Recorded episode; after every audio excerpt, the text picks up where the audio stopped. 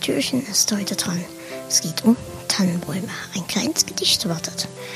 Was wohl die Tannenbäume so denken, hörst dir am besten jetzt gleich an. Ich wünsche viel Spaß und bis demnächst. Tschüss.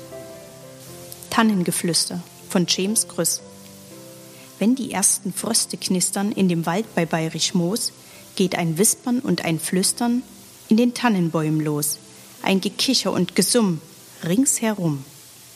Eine Tanne lernt Gedichte, eine Lerche hört ihr zu, eine dicke alte Fichte sagt verdrießlich, Gebt doch Ruh, Kerzenlicht und Weihnachtszeit sind noch weit. 24 lange Tage wird gekräuselt und gestutzt und das Wäldchen ohne Frage wunderhübsch herausgeputzt.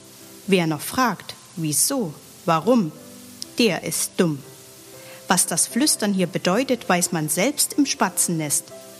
Jeder Tannenbaum bereitet sich nun vor aufs Weihnachtsfest. Denn ein Weihnachtsbaum zu sein, das ist fein.